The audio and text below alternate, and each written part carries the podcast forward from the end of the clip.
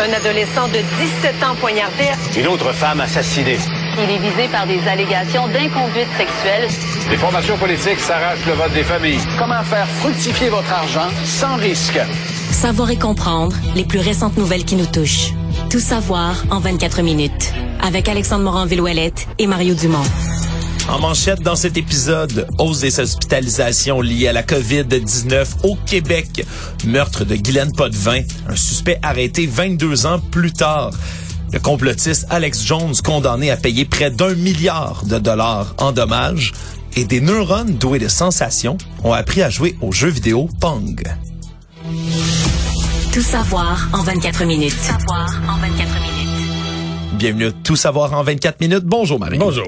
Tout d'abord, c'est cette euh, conférence de presse, on les suit toujours, hein, même si elles sont plus nombreuses et plus éparses, de la santé publique, là, ce qu'on appelait avant le trio santé. Là, c'était le duo Christian Dubé, ministre de la Santé, et Luc Boileau, directeur national de Mais santé quand publique. même, on les avait pas vus ensemble depuis euh, plusieurs lunes. Là. Depuis un bon moment, ils avaient pris leurs petites vacances pour l'été, chacun de leur côté, en disant que la situation restait stable, même si on la Ouais, le surveillait. docteur Boileau avait fait quelques mises à jour seul euh, comme directeur de la santé publique, mais sans Christian Dubé. là. Mais là, on a dit aujourd'hui qu'on commençait à être préoccupé quand même par une hausse de cas de COVID-19 qui s'observe depuis les dernières semaines, depuis les quatre dernières pour être précis. Une augmentation constante des cas. Pour l'instant, par contre, c'est pas exponentiel, hein, comme on avait déjà vu, par exemple, euh, à la septième vague, là, où il y avait eu des cas, quand ça commence à infecter une personne, une autre, une autre, une autre, une autre, des fois, ça augmente de manière exponentielle. On n'est pas encore là. Mais donc, on a réitéré encore les appels à aller chercher sa dose de rappel hein, du côté de la vaccination, d'adopter ce qu'eux appellent une bonne hygiène respiratoire. hein. Si vous vous sentez malade, si vous avez des symptômes, mettez un masque même si vous testez négatif. Que ce soit un rhume, une grippe, une gastro ou, ou la COVID-19 elle-même, porter un masque, c'est quand même un geste de bienséance là, Ne, dans ne le métro. distribuez pas forcément votre beau cadeau. Là. Oui, distribuez pas vos bébites, on n'en veut pas. D'un bon côté, par contre, ben c'est seulement il y a bien qu'il y ait 22% de la population seulement qui ont une dose de rappel dans les cinq derniers mois. La proportion de la population qui est la plus vaccinée, c'est également celle qui est plus vulnérable. Donc on s'inquiète quand même un peu moins de ce côté-là. Sur la scène politique, aujourd'hui, la Dom- Dominique Anglade, la leader, là, donc chef du Parti libéral du Québec, a désigné quelques élus qui vont former sa garde rapprochée. C'est Marc Tanguay qui va occuper le, le rôle de leader parlementaire pour la session, donc pour le mandat, du haut côté de Madame Anglade. André Fortin, lui, se retrouve exclu, lui qui avait occupé auparavant ce poste-là. Et c'est Monsef Déragi, député de Néligan, lui qui est leader parlementaire adjoint. Philomena Roti-Roti, qui demeure che- whip en chef de l'opposition officielle.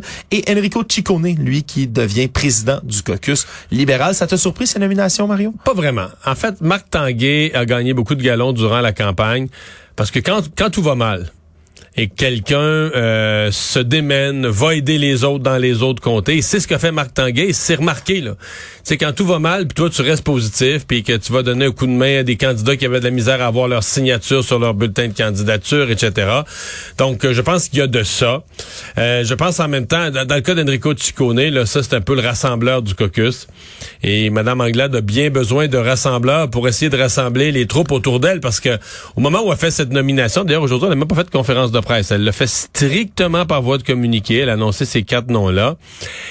Et euh, ben parce que la presse canadienne l'a été dans différents médias avec un texte sur le fait qu'ils ont parlé à des anciens, mais je veux dire, on le sait, là, que présentement, ça grenouille chez les libéraux, chez des anciens, pas nécessairement dans le caucus des 21 qui ont été réélus, mais, Non, mais des parlent, candidats ouais. défaits, des anciens députés, des, des gens, des anciens du Parti libéral des mandats précédents. Il y a beaucoup de gens qui disent, mais voyons, Dominique Anglade, elle peut pas rester là. Euh, regardez le résultat de l'élection. On est fini chez les francophones. On est à terre. On a eu, on a eu moins de votes que Québec solidaire que le PQ. Et on reproche à Madame Anglade un peu d'avoir fait le vide autour d'elle, de dire, ouais, Oui. mais là, si, si on n'avait plus d'organisateurs, si on trouvait plus de candidats, s'il n'y avait pas de monde dans les rassemblements, mais la, la constante de tout ça, c'est qu'il n'y a plus de monde. Il n'y a plus de monde. On a, on- et même semble que certains organisateurs qui se font blâmer, comme on dit, on disait le parti était désorganisé. Les organisateurs, ils se font pointer du doigt en disant t'es un mauvais organisateur. Et une des réponses, c'est de dire, ouais, mais on a appelé du monde. là. Des candidats là, dans un comté, là, Ouais. on a approché 11 personnes, 8 personnes. Qu'est-ce, c'est quoi la constante? Ils ont dit non.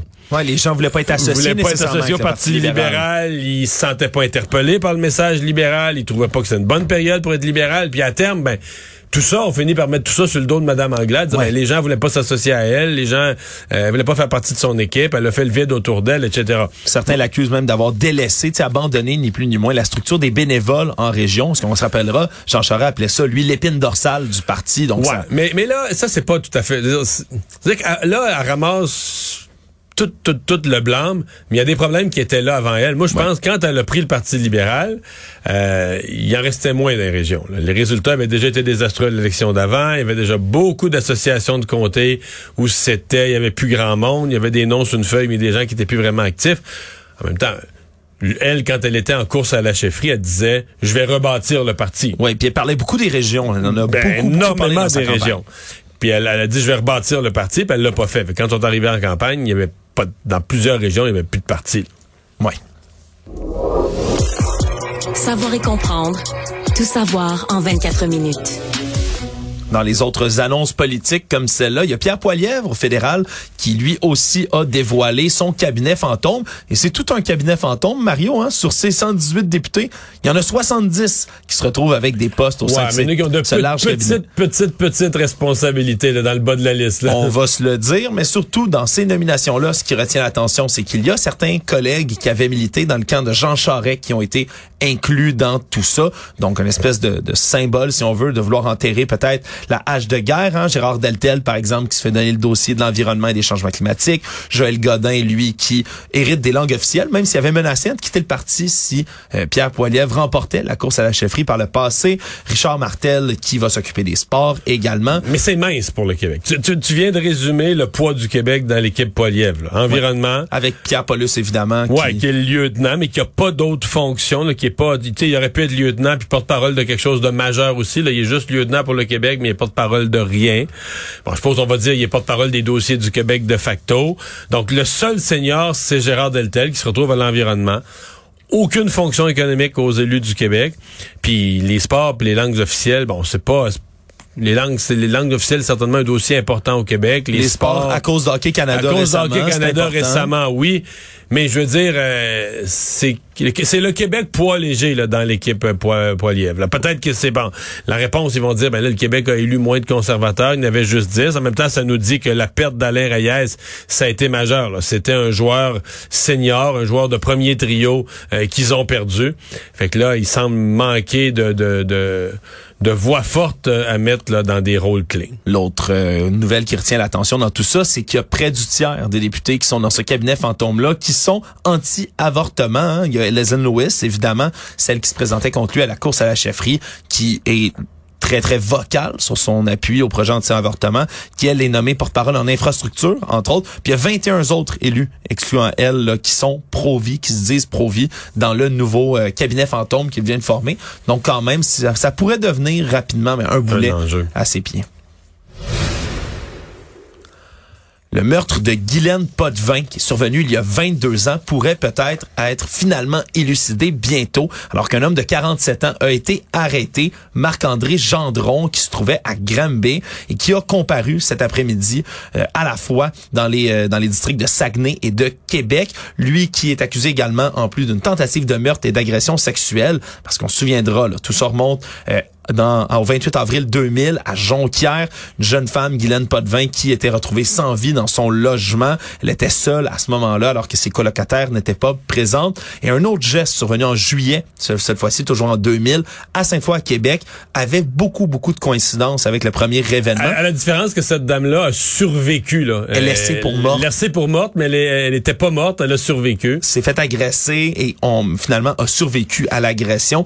Et donc, on dit que c'est en collaboration avec les laboratoires de sciences judiciaires, la médecine légale, toutes sortes de méthodes innovantes à ce jour qu'on a réussi à dresser là, un profil et qu'on a pu identifier et arrêter cet individu. Donc, il faudra suivre le procès de près pour voir Mais comment on, va régler cette est, affaire. on est quand même curieux, là, 22 ans plus tard. D'abord, euh, on a certainement un respect pour ces enquêteurs, ceux qui travaillent pour les fameuses causes non résolues, puis qui les, les rouvrent et rouvrent à nouveau. Et qui euh, parfois, ils sont pas parvenus même durant leur carrière. Des, nos collègues de TVA Nouvelles ont rencontré Bruno Cormier, entre ouais, autres. ils ont retrouvé le policier de Jonquière qui avait travaillé sur l'affaire. hein. enquêteur de la police de Saguenay, qui est aujourd'hui retraité, qui a réagi aujourd'hui avec beaucoup d'émotion. On l'écoute.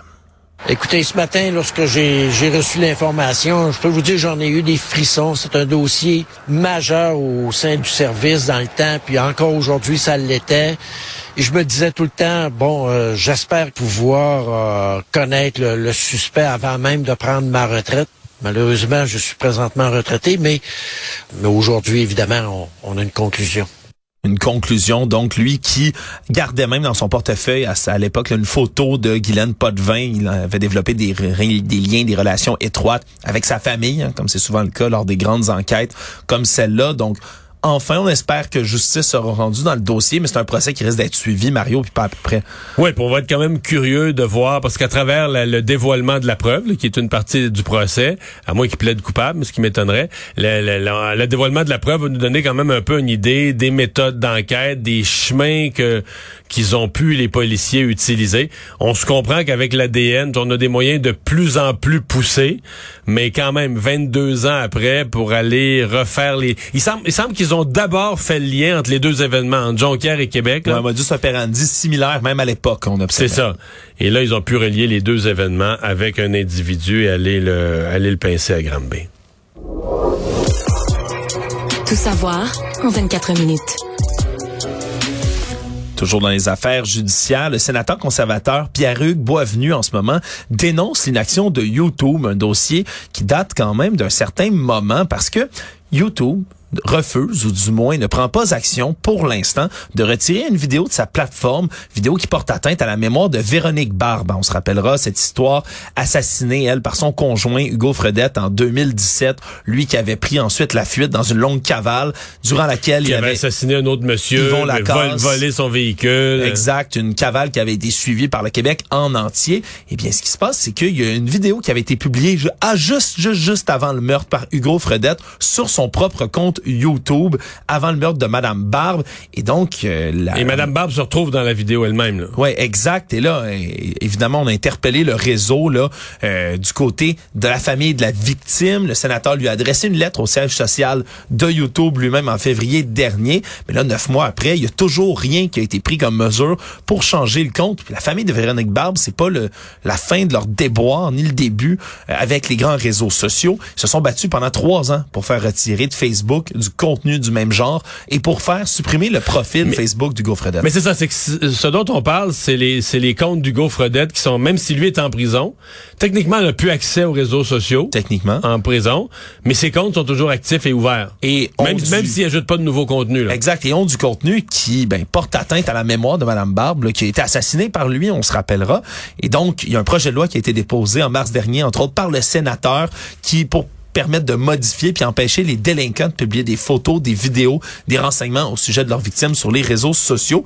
Donc, il faudra voir si YouTube ou du moins euh, la Maison Mère, c'est Google. Mais, moi, ce qui me frappe de ces organisations-là, -là, c'est complètement hermétique. Là. Ça n'a pas de bureaux régionaux avec du vrai monde pour donner du service. Il n'y a pas le bureau de YouTube au Québec. Là. Ou ça Canada pas. même. Ou, euh, capable de donner du service, capable de dire, ben là, il y a un sénateur qui a une cause, on va l'écouter. C'est tellement tentaculaire. C'est pour eux, est-ce que un, ce cas précis, c'en est un parmi des milliers, voire des millions. C'est fait qu'ils ont l'intelligence artificielle pour gérer de façon complètement anonyme et inhumaine un paquet de situations en se disant l'intelligence artificielle est bien faite, elle va faire le tri. Mais pour des êtres humains, pour les rejoindre, pour les situations les plus abjectes ou les plus injustes, où quelqu'un s'est fait fermer son compte par des hackers, peut pas parler à personne. C'est épouvantable. on peut pas parler à personne. Ça, c'est peut-être justement le, niveau du service à la clientèle qui est le plus défaillant. Mais pour ce qui en est, au sein de ces entreprises-là de, de, gérer, de modérer le contenu, c'est leur défi de tous les jours. Puis se sont fait reprocher, entre autres, on pense à Meta, hein, la maison mère de Facebook, s'est fait reprocher souvent de pas agir à temps pour enlever de la désinformation. Puis même si YouTube on, se sont quand même démarqués avec une certaine proactivité au fil des années, euh, on sera, il y a eu des cas absolument effroyables dans lesquels, par exemple, en quelques clics sur des vidéos, euh, vous pouviez accéder à du contenu presque pédopornographique sur YouTube, des centaines de, des centaines, voire des milliers de vidéos de jeunes enfants qui dansaient. C'était absolument horrible et tout ça, c'est au nez à la barbe des maisons mères comme YouTube. YouTube, qui est une plateforme qui héberge encore et toujours beaucoup de, disons, de vidéos conspirationnistes, complotistes, qui incitent à la haine même. Vraiment, c'est extrêmement difficile de modérer ce contenu-là. Un autre cas judiciaire, Mario, celui-là peut-être un peu plus rigolo. Ça s'est passé au dépanneur du secteur Sainte-Foy à Québec. Un homme qui est entré le 27 septembre dernier voulait commettre un vol qualifié.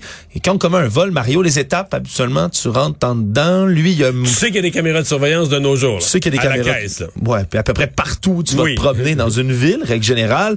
Lui est arrivé, a tendu un papier au commis, lui a adressé la parole. On voyait pas un acte de violence, mais on peut comprendre que c'était sûrement j'ai une arme, vide ta caisse, etc., etc. Le problème, c'est que le voleur a mis son masque une fois arrivé à la caisse. Il s'est promené tout le long dans le dépanneur, visage découvert, puis en arrivant vers la caisse, il dit bon, c'est le moment de passer à l'acte, a enfilé le masque. Un et masque allé- anonymous, d'ailleurs. Ouais, un masque, ouais, euh, référence à V pour Vendetta, là, un masque de Guy Fox, l'a mis sur son visage, est arrivé à la caisse, fait son, son hold-up, son braquage comme ça, mais le problème, c'est qu'il y en Mais a sur la caméra de surveillance, tu le vois très bien son visage, tu le vois mettre son masque. Exact. On le voit commettre son délit véritablement, ce qui permet d'avoir une description et on a diffusé du côté du service de police de la ville de Québec la vidéo un peu partout, hein, ce qui fait que même sur notre plateforme de nos collègues du Journal de Montréal, par exemple, on peut voir la vidéo, un individu entre 30 et 40 ans qui s'exprime en français, habillé en noir à ce moment-là. Donc, si vous avez des informations et vous, vous écoutez cette vidéo et voyez quelqu'un que vous reconnaissez, ben, contactez la- le pense que c'est quelqu'un, par exemple, qui a des études avancées en physique nucléaire? ou- nucléaire, comme disait Homer dans, Ouais,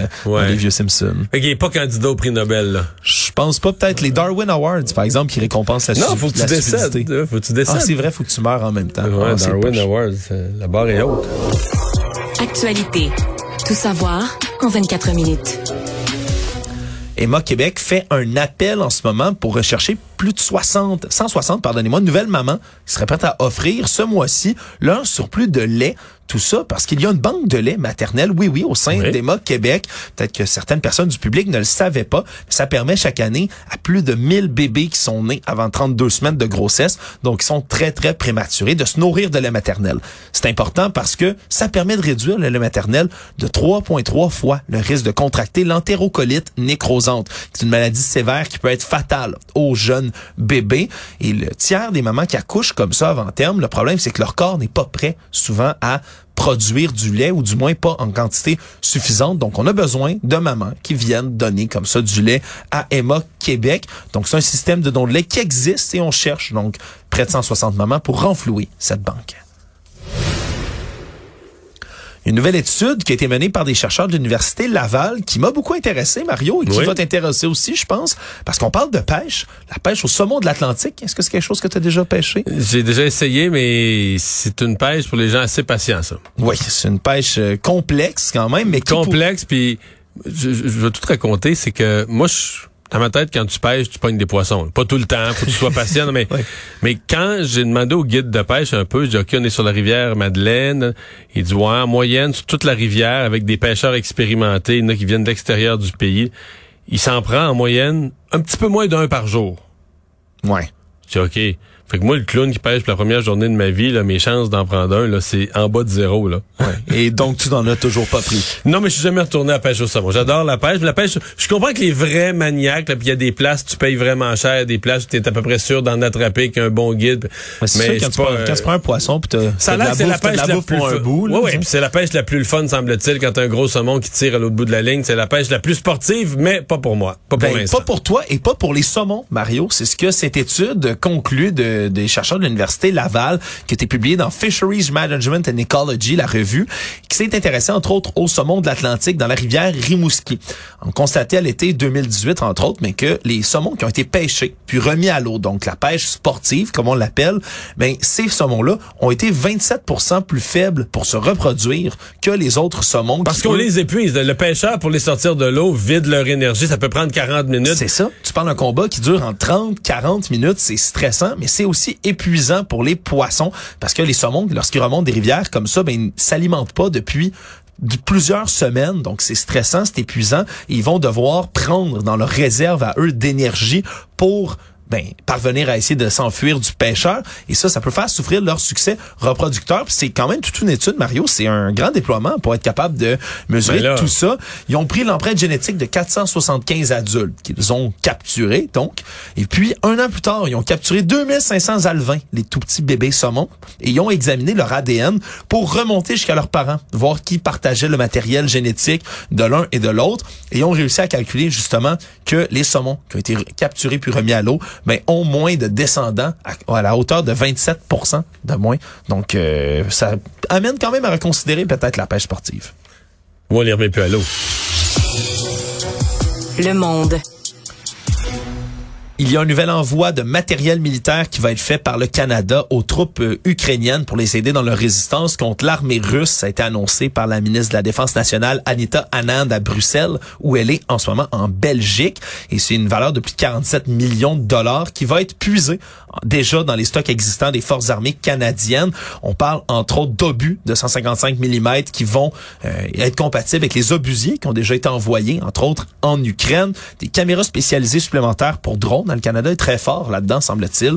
On en a envoyé beaucoup de matériel de drones. Et puisque l'hiver approche, une autre force du Canada, Mario, 400 000 articles d'hiver qui vont être envoyés également. Ça, on s'y connaît. On s'y connaît, manteaux, pantalons, bottes, gants, parkas qui proviennent d'entreprises canadiennes qui vont être envoyés sur le front en Ukraine parce que malheureusement, ça va faire bientôt, là, disons, si on franchit l'année, presque un an que le conflit va avoir perduré. Mais c'est ce qu'il faut. Je veux dire, euh, le Canada, euh, comme tous nos alliés, euh, on doit rester derrière l'Ukraine, euh, autant euh, nos gouvernements que l'opinion publique pour encourager nos gouvernements à le faire.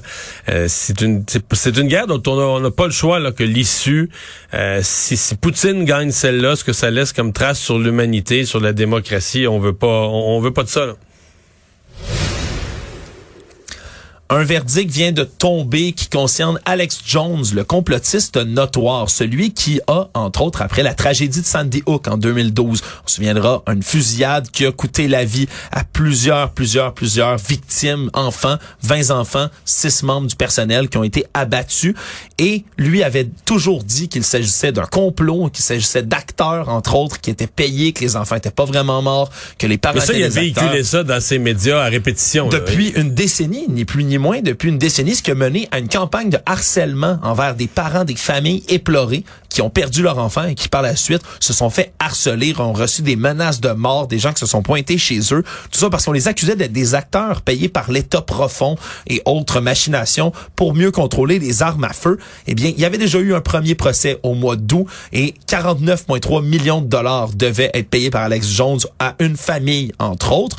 Et là, maintenant, c'est un autre jugement et il tombe et il est énorme. 965 millions de dollars en dommages à quelques familles, donc, qui ont été harcelées de cette manière-là dans un procès qui s'est conclu là, devant jury qui a déterminé tout ça aujourd'hui. Et ça fait, là, honnêtement, c'est une avalanche, là, une avalanche, Mais, euh, presque un million aux de un milliard États-Unis, de quand même, la justice, ça fesse, là, ça, ça, ça règle les cas. Mais euh, je veux dire, on en a parlé euh, plus tôt, avant, pendant une pause.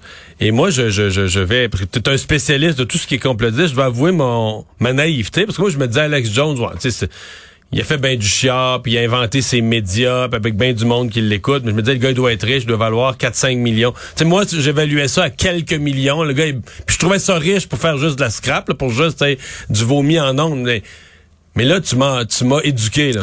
Ben, de, dans le premier procès en août 2022, c'est ce qu'il prétendait. Lui il disait Infowars, qui est son média, entre autres dans lequel il crie toutes sortes d'obscénités depuis des années. Lui a dit, ça vaut 5 millions en tout, là, c'est ça mon argent, c'est ça Infowars. Mais il y a un expert en finance forensique qui est arrivé au procès, qui a estimé, là, puis c'est dur à estimer, mais la fourchette, entre 135 et 270 millions de dollars. Et OK, juste... fait qu'être complotiste à ce niveau-là, là, c'est du cash. c'est- du cash. Entre 2015 et 2022, c'est 53,2 millions de dollars qui a fait net de tout ça. Et je peux te faire écouter Mario parce qu'il a entendu, lui, il est en onde à son émission, en direct, lorsque le jugement est tombé.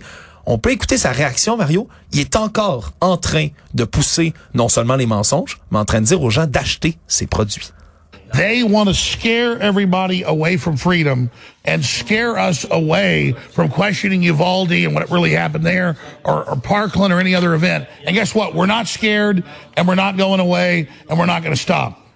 And literally, for hundreds of thousands of dollars, I can keep them in court for years. I can appeal this stuff. We can stand up against this travesty, against the billions of dollars they want. It's a joke.